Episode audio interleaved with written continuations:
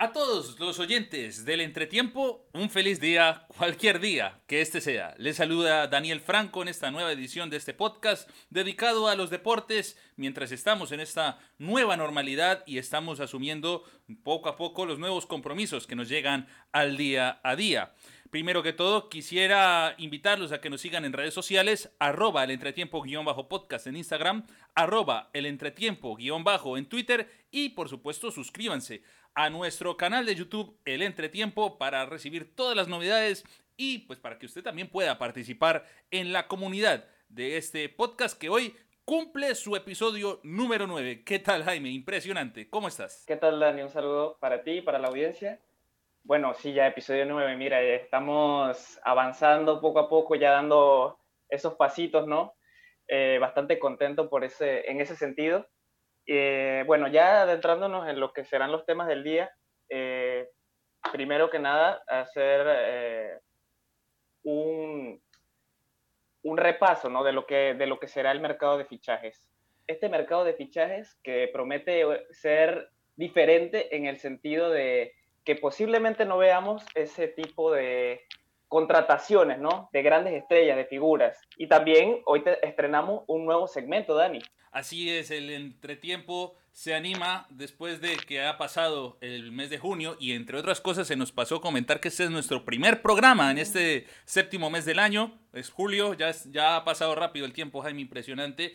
Y muchos rescatamos eso por el hecho de que ya estamos activos en las ligas, las temporadas están acabando, hay puestos europeos que se están cerrando y por eso el entretiempo va a estrenar también su segmento de el 11 del mes. Y pues para esta edición y mantenga la sintonía porque estaremos mencionando el 11 del mes de junio y por supuesto si usted tiene algunos comentarios nos lo puede hacer llegar a nuestras redes sociales como expresamos al inicio. Y bueno, Jaime expresó que se encontraba contento por la parte de nuestra suma de episodios, pero yo seguramente Jaime podría asegurar que no te encuentras muy contento en cuestión de lo que es el Fútbol Club Barcelona, remontándolo por supuesto al tema del día un equipo que ha fichado demasiado en estos últimos tiempos, con todo el dinero que dejó el gran traspaso de Neymar Jr. al Paris Saint-Germain y que ha contratado a jugadores del calibre de Coutinho, a Ousmane Dembélé, al mismísimo Antoine Griezmann. Yo me imagino, Jaime, que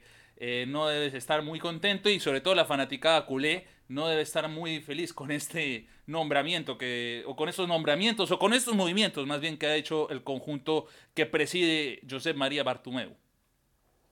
Sí, claro, Daniel. Antes de, hablar ya de los otros clubes, eh, hacer mención del traspaso que, corresponde ¿no? en este mercado de fichajes, que hasta el momento yo diría que es el traspaso, eh, más allá de polémico, quizás eh, más importante que se ha dado en lo que va de, de mercado de verano. Y es el traspaso de Artur eh, a la Juventus y de Pjanic al Barcelona. Un traspaso que se da para cuadrar cuentas económicas, porque este traspaso, si bien eh, parece como un movimiento positivo, en realidad es todo lo contrario. Es la venta de un jugador que se vendía como posible sucesor de Xavi Hernández, es decir, un proyecto de futuro para traer a un jugador con más experiencia, pero con la única intención de poder mantener las cuentas del club en, buen estado, estables.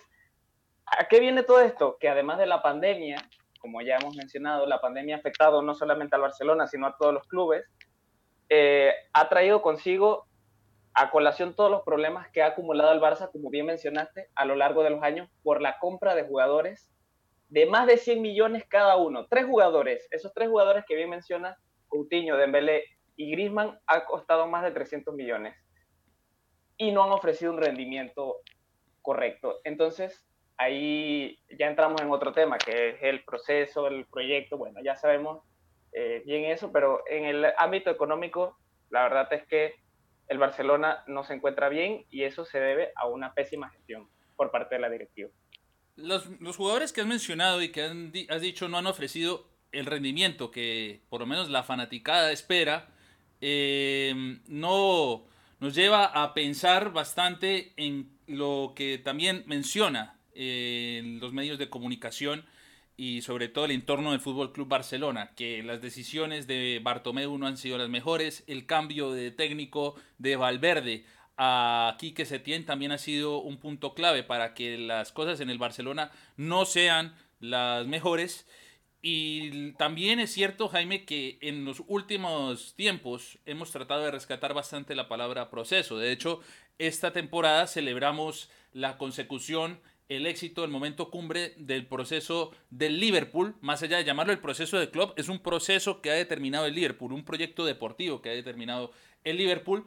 Por otra parte, ya hoy estamos entrando a lo que son los malos ejemplos y el Barcelona sigue siendo un equipo grande, sigue estando en los primeros lugares, condicionado a siempre a la genialidad de un elemento que ha estado todos los procesos desde que debutó en el Barça y es nada más que Lionel, Lionel Messi.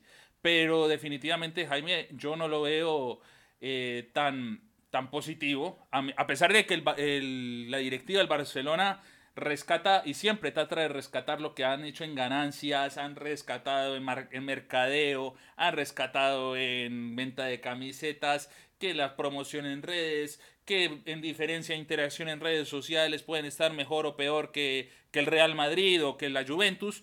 Y entonces cuando uno ve esa condición económica y deportiva, porque también hay algo de deporte, se supone ahí, Jaime, no sé qué dices tú, pues yo realmente me pierdo a veces también en lo que está tratando de hacer clubes como el Barcelona, que reitero, son muy malos ejemplos en cómo se está llevando el manejo de dinero en tiempos donde precisamente hasta las más férreas instituciones económicas tienen que tomar las precauciones debidas ante este panorama actual de la humanidad. Claro, no, es que nadie se esperaba una pandemia como esta, o sea, me refiero a que nadie esperaba que los clubes no esperaban verse en una situación tan comprometida, recorte de salarios, problemas para ingresar, eh, falta de el ingreso también importante de los aficionados a los estadios. Todas estas cosas afectan a los clubes, pero eh, si, estamos mencionando específicamente al Barcelona es porque no es algo que se, que se vislumbrara de esta manera, pero sí es algo que se podía prever debido a lo que se ha estado dando durante estos años. Esa compra de jugadores por más de ciento y tanto de millones, a la larga y que no te amortizan, porque esos jugadores no, no, están amortizados, porque no han rendido, a la larga terminan perjudicando al club. Ahora, esos jugadores no han rendido, Jaime, en mi consideración, es porque eh, esa falta de visión deportiva es notable. No, ningún director deportivo, ni siquiera dentro de los que ha contado Bartomeu, ha tenido claridad de la razón real de contratar a estos jugadores. Porque no, me, no puedes venirme a decir, Jaime, que Griezmann no es uno de los mejores jugadores del mundo, ni mucho menos Coutinho, que es uno de los mejores en su posición, por lo menos en Brasil. O sea, malos fichajes en su momento no son. No los puedo considerar así. Por, no, por nombres, por nombres estamos hablando de jugadores que antes de venir al Barcelona en su momento se les consideró como los mejores y que todavía, todavía siento que tienen ese nivel. Pero ¿qué pasa? Que aquí en el Barcelona ahorita mismo estamos en un tiempo en el que el club eh, se dedica a improvisar, como bien dice, o sea, contrata jugadores solo por los nombres y no se pone a pensar si, bueno, este jugador me aportará esto, eh, es un jugador que podría encajar con nuestro estilo, es un jugador que, que, nos viene bien. No, no, no se piensa en eso, se piensa en que cuesta 100, más de 100 millones, que lleva tal nombre, tal número, bueno, este eh, podría servirnos para tal cosa. Es decir, no se tiene claro los objetivos cuando se contratan los jugadores. Son jugadores de gran nivel, excelentes, pero no puede ser que, por ejemplo, un chico que tenga 20 años, como Ricky Puig, se vea más adaptado y un jugador que costó 160 millones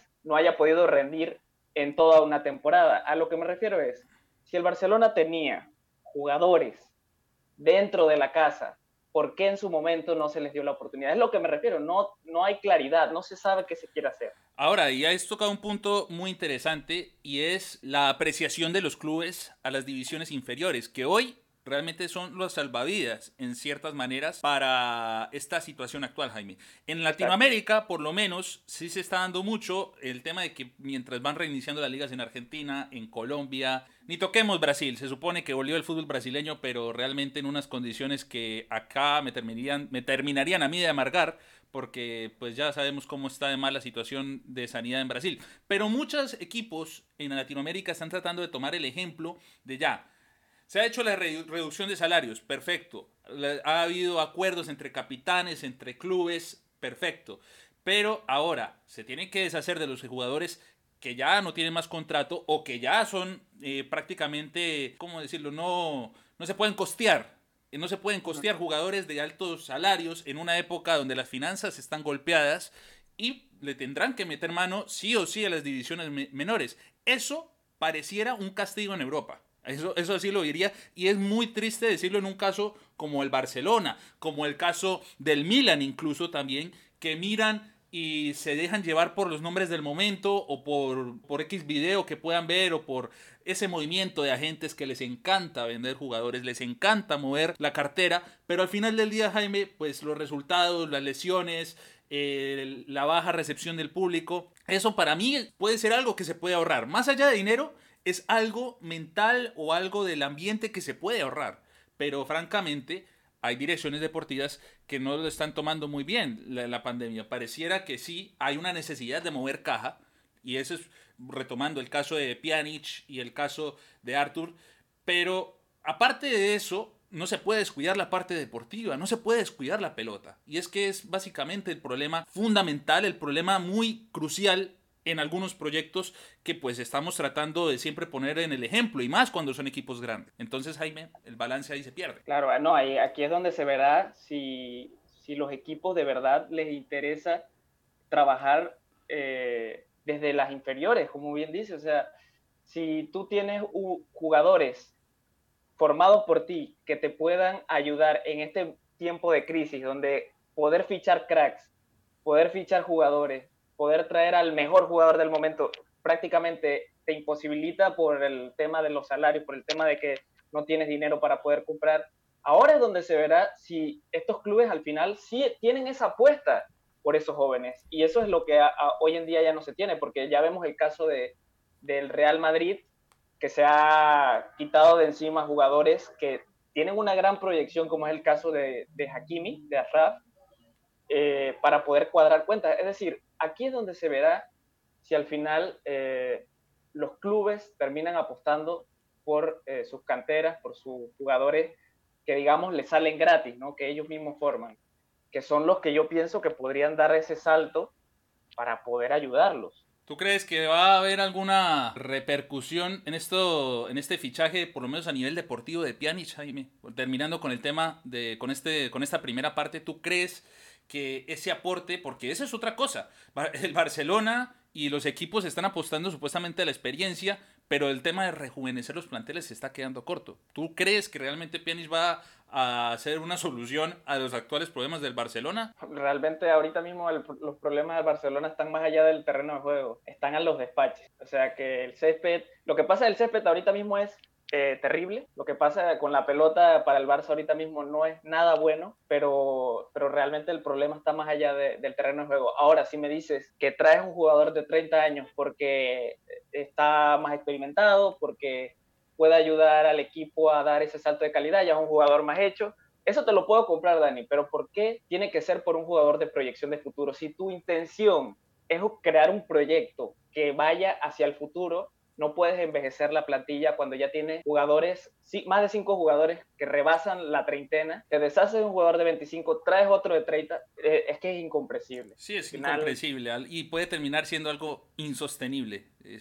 no, es que no, no, no, quita, no quita que Pjanic es un gran jugador, estamos hablando de un jugador excelente, pero al, al, al futuro, ¿cuánto, ¿cuánto te puede durar este jugador? ¿Dos, tres años? Es algo que tendrá que revisarse tiene y sobre todo que no anda de la mejor forma el técnico ahora mismo en el Barcelona. Quiero terminar esta primera parte citando al periodista colombiano Julián Capera, que es uno también una de las grandes referencias que tengo para temas de fichajes, por lo menos a nivel latinoamericano, y lo cito, dice así, como en cualquier gremio, cerrar por tanto tiempo revienta incluso las finanzas más sólidas. La televisión cumplió hasta donde pudo, los patrocinadores igual, los equipos Casi todos lo han hecho hasta donde puede. Sin embargo, toda alberca tiene un fondo. Vamos a la siguiente parte del entretiempo.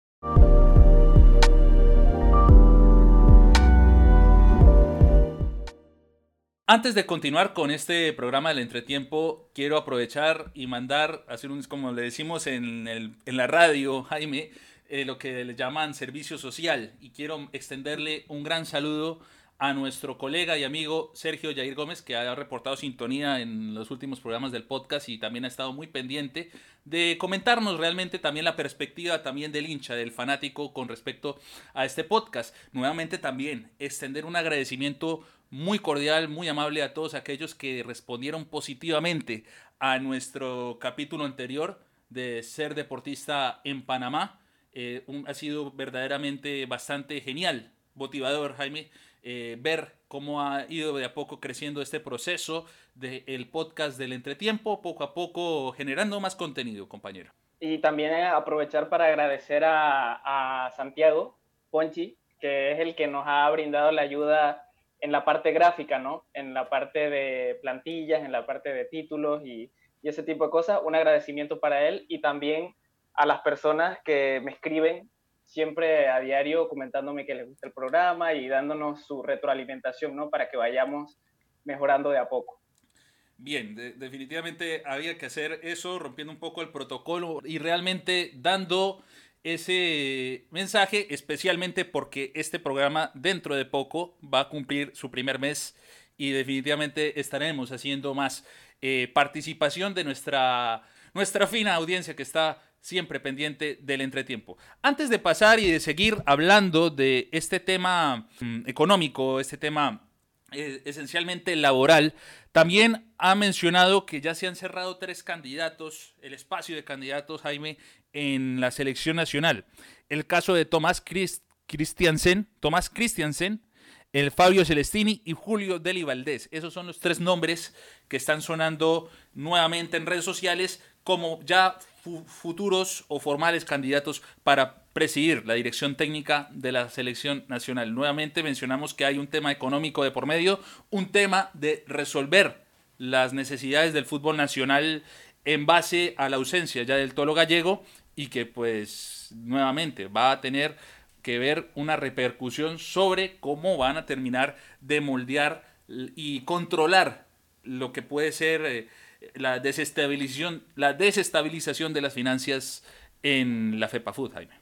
Sí, bueno, ya habíamos mencionado antes ya la posibilidad en programas anteriores de que Deli Valdés retomara el mando de la selección y con esta pandemia se termina de concretar. Eh, prácticamente ya es un hecho que dirigirá a la Cele. ¿Tú ya lo ves a Jaime? ¿Ya, ya, lo ves a Julio eh, en el cargo de la selección nacional?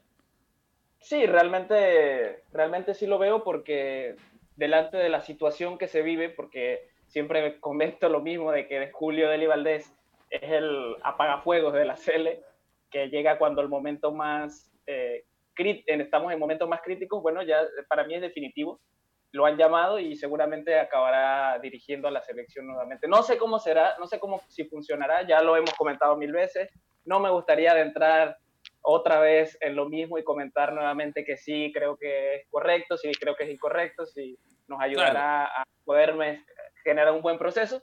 Pero ante situaciones críticas, bueno, hay que buscar soluciones y encontrarlas. Solamente para ir reforzando nuestra, nuestro concepto, porque nos centramos muchísimo en el, en, la, en el otro continente, pero ahora, en esta segunda parte de este capítulo, sí mencionar y rescatar una palabra súper importante que yo creo que es la más peligrosa en estos momentos y yo creo que debe ser el foco para que de verdad haya confianza y sobre todo tranquilidad en las nuevas designaciones y es evitar la improvisación. Improvisación, ese término que parece el de moda, Jaime, y realmente eh, ya hemos dicho, y seguramente si la designación va a ser de Valdés, yo también considero que va a ser Julio César de Valdés, eh, descartando las opciones anteriores. Yo creo que al punto de Celestini o Christiansen no genera tanta confianza o tanta eh, relevancia como nombres para ser sucesores en esta posición.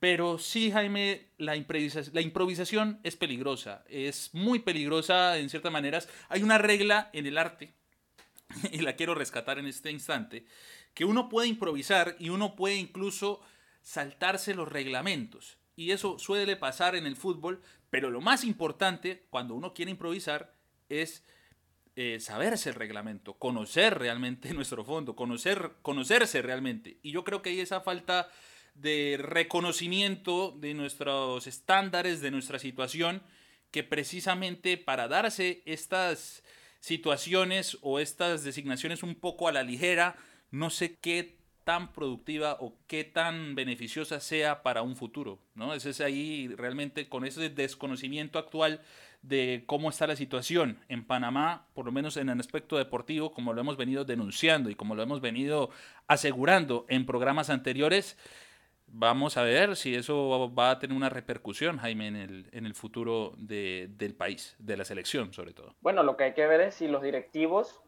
eh, han pensado en esta solución simplemente como un rescate, ¿no? Como un salvavidas a, lo que está pasando actualmente, lo que vive el fútbol panameño, o si lo ven como algo serio, más serio, o sea, si lo toman con la seriedad que corresponde, entonces estaríamos hablando ya de un proceso y no de improvisación. Pero yo no estoy en la cabeza de los directivos de la FEPA Food para saber si de verdad ellos están planteando o qué objetivos tienen con una nueva designación de, de Julio César de Valdés. Esperemos que, como bien mencionas, no sea improvisar, sino que esto sea una designación consensuada, bien pensada y con objetivos claros para poder tratar de convertir eso de improvisar a algo como un proceso.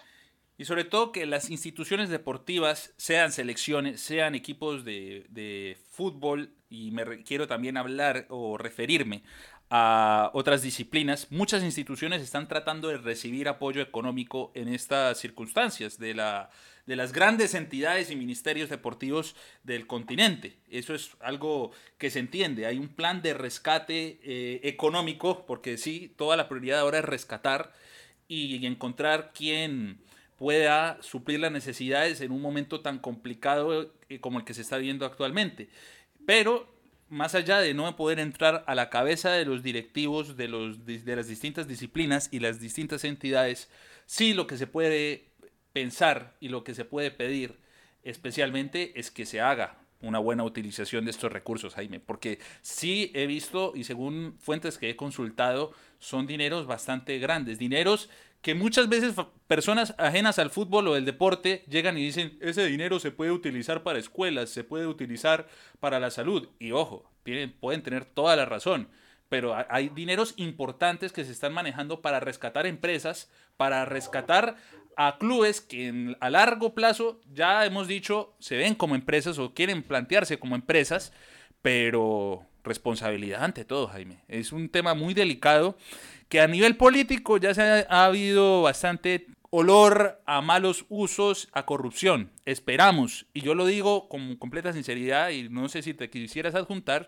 de que haya un uso responsable de todos los recursos que sean encaminados para generar algún proyecto deportivo realmente eh, prometedor y sobre todo que, le convenga al fanático, que al final del día es el que termina consumiendo un producto como es el fútbol. Si tenemos recursos limitados, eh, lo correcto sería darles un buen uso. Es decir, si vamos a utilizar tú estás hablando de cantidades eh, de dinero que son bastante grandes, pero estamos hablando igual de recursos que en algún momento se acabarán, son mínimos ante la situación. Entonces, si tenemos esos recursos y se van a utilizar, que se utilicen correctamente y se aprovechen para poder generar un buen proyecto deportivo para el país o para los países que lo, que lo requieran.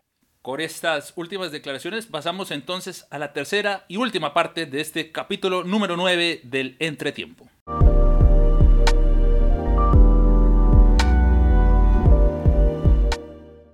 Bien, y dejando de lado el tema del fútbol y pasando a otro deporte como es el baloncesto, nuestro compañero Eric Roy, desde Costa Rica, nos trae el siguiente reporte de lo que acontece actualmente en cuanto a la NBA. Saludos Daniel y Jaime. En noticias de la NBA, según proyecciones de la liga, se prevé pérdidas de hasta 300 millones de dólares en ganancias debido a esta pandemia. La liga tuvo que cancelar su temporada al finales de febrero debido a que su jugador Rudy Gobert salió positivo del COVID y tuvieron que cancelarla por tiempo indefinido. Ahora se planea volver con todos los partidos a puerta cerrada. Y por curiosidad, ¿cuál es la entrada más económica para ver unas finales de la NBA? Bueno, la temporada pasada salían 475 dólares. Esto no incluía ni bebidas ni un maní para disfrutar el partido. A estas pérdidas se le suman 200 millones de dólares provenientes del mercado chino, que fueron causados por el escándalo el pasado octubre del 2019, el cual fue detonado por los diferentes tweets, entre ellos Fight for Freedom, Stand with Hong Kong, del gerente general de los Rockets de Houston, Daryl Morey. Según el acuerdo conocido como CBA en inglés, entre los diferentes dueños de los equipos y el sindicato de jugadores, el límite salarial está pactado según una fórmula matemática, en donde las ganancias de los equipos tienen una parte que ver muy importante en, los salarios de los jugadores. Debido a las pérdidas económicas de la liga para la próxima temporada, se espera una disminución de hasta 3 millones de dólares para cada equipo en su nómina. Esto afectaría a jugadores que entren en agencia libre y busquen un contrato nuevo para la temporada 2021. Ejemplos claros son los de las superestrellas como LeBron James, Kawhi Leonard y el actual jugador más valioso de la liga, el griego Giannis Antetokounmpo. El comisionado de la NBA, Adam Silver, ha pactado el regreso de la liga para el 30 de julio, pero el aumento de casos exponencialmente en el estado de Florida y la gran cantidad de jugadores y personal que han dado positivos al COVID pone en duda todo otra vez. Otra noticia es el gigante de los videojuegos, 2K, anunció los diferentes atletas que van a estar en sus portadas para el 2K21 de la NBA, los cuales son Damian Lillard de los Portland Trail Blazers, el novato sensación de solo 19 años de los Pelicans de New Orleans, Zion Williamson, y una versión muy especial para la leyenda Kobe Bryant, la cual falleció junto a su hija y otros tripulantes en un trágico accidente de helicóptero este pasado enero. Para entretiempo, desde San José, Costa Rica, Eric Roy.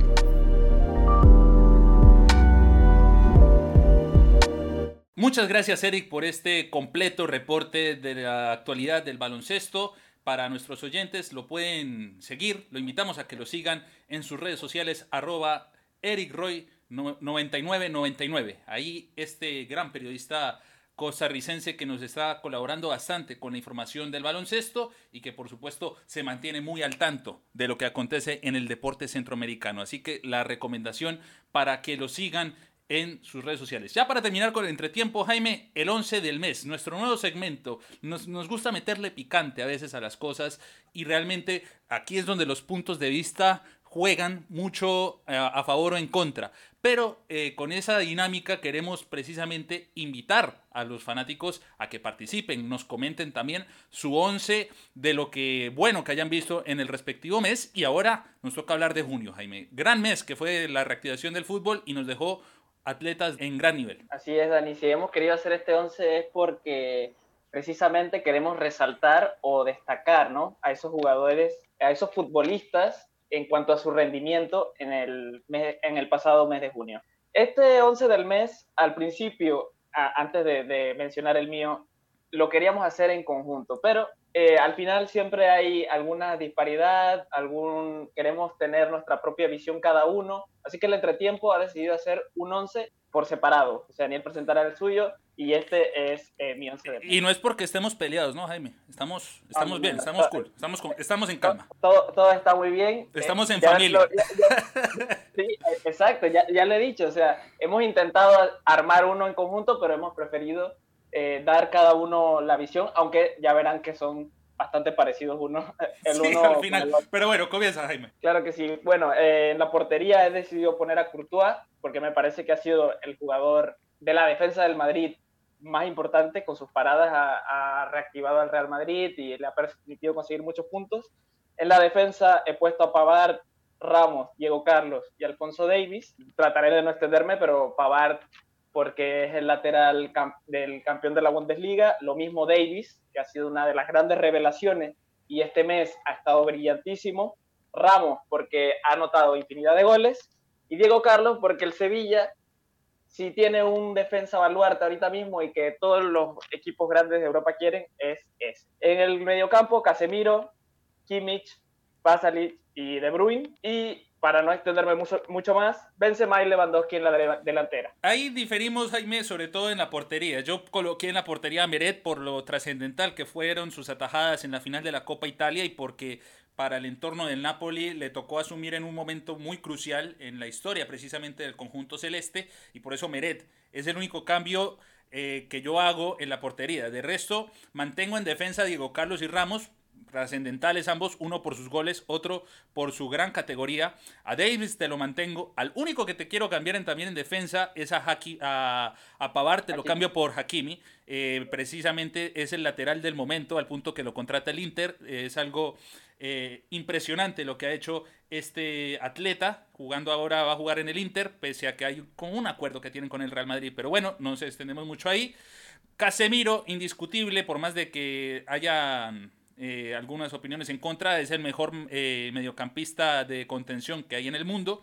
Douglas Costa, que ha tenido apariciones muy impresionantes en la Juventus. Julian Brandt, que se jugó unos partidazos en la Bundesliga. Para mí, Jaime, no lo podía dejar de mencionar. También ahí está el cambio, porque ya de resto de los tres adelante, De Bruyne, Benzema, y Lewandowski son ya los que terminan este 11 inicial, o más bien este 11 del mes de junio, en lo que único que sí estamos absolutamente de acuerdo es que el técnico del, de este 11 debería ser Jorgen Klopp. Correctamente, es el técnico referencia, no porque el Liverpool haya jugado bien, porque al contrario, el Liverpool ha jugado tremendamente mal en este mes, pero este señor acaba de romper una racha de 30 años el Liverpool sin poder ganar la Premier. Así que Jurgen Klopp, entrenador del mes. Sí, ha mantenido todo con completa calma pese a la goleada que recibió en estas semanas contra el City, pero ya logró, digamos, establecer su registro en los libros del Liverpool y el ejemplo, como siempre lo hemos mencionado, de lo que debería ser una dirección técnica